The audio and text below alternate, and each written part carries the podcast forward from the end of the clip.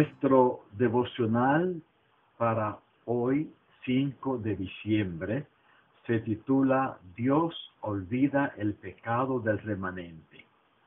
Nuestro versículo se encuentra en Miqueas 7, 18 y dice, ¿qué otro Dios hay como tú que perdona la maldad y olvida el pecado del remanente de su pueblo? Hace algún tiempo leí un reportaje en la página web de la BBC de Londres, donde se comentaba el extraño caso de Rebecca Sharrock, una australiana que padece un, síndrome llamado memoria autobiográfica muy superior o hipertimesia. Las personas que sufren hipertimesia pueden recordar con lujo de detalles todos y cada uno de los sucesos que les han acontecido. Me acuerdo de, cómo con apenas una semana de nacida, mi madre me envolvía en una manta rosada, cuenta Rebeca.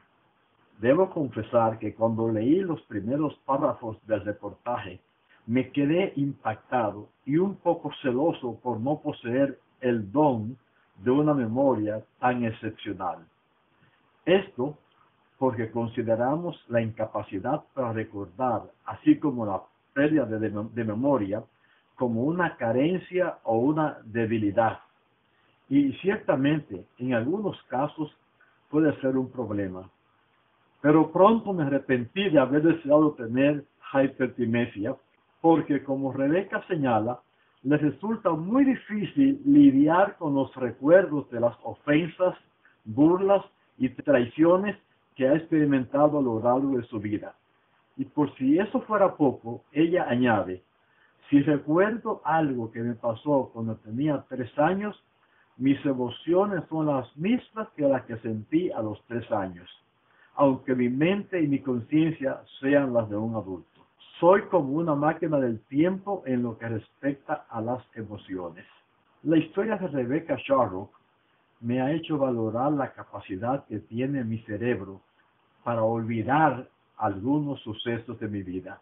También me ha llevado a meditar en nuestro maravilloso Dios, que aunque tiene una memoria infinita, cada vez que le pido perdón, toma la decisión de olvidar mis pecados. Y para mí sí que es una buena noticia. Dios olvida. En un texto que los judíos suelen leer el primer día de Año Nuevo, el profeta Miquías esclava, no hay otro Dios como tú, porque perdonas la maldad y olvidas nuestras rebeliones. Sí, Dios es capaz de olvidar tu rebelión, tu desobediencia, tus transgresiones. Su capacidad para olvidar nuestras ofensas es una de esas cualidades que hace que nadie sea como nuestro Dios. Pero la idea de que Dios decide olvidar nuestras ofensas no solo me habla de su amor perdonador, sino que me motiva a olvidar o al menos pasar por alto las faltas que los que me rodean cometen contra mí.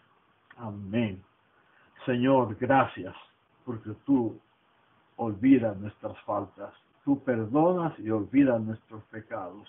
Ayúdanos a nosotros también a olvidar y perdonar a aquellos que nos ofenden. Y bendícenos en este día.